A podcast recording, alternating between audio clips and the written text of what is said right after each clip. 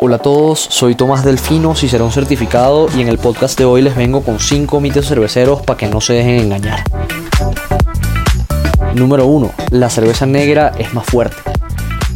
En realidad el color de la cerveza no influye en nada en su grado alcohólico. De pronto una cerveza negra puede tener un poco más de sabor que una cerveza rubia, pero esto no influye en el grado de alcohol. Número 2. La cerveza en lata es de menor calidad. De hecho, la lata ayuda a conservar mucho mejor la cerveza y mantenerla más fresca porque evita la entrada de rayos de luz y disminuye su contacto con el oxígeno, que son dos enemigos de la cerveza. Número 3. La cerveza debe servirse sin espuma. Un verdadero cervecero sabe que la espuma ayuda a conservar mejor los aromas de la cerveza. Entonces siempre es recomendable servir la cerveza en un vaso o en una copa con al menos 2 centímetros de espuma. Número 4 la cerveza debe tomarse helada. Si queremos hacer una cata de cerveza y percibir mejor sus aromas y sabores, es recomendable consumirla entre 4 y 7 grados porque va a permitir que sus sabores se expongan mucho mejor. Número 5. La cerveza artesanal da guayabo.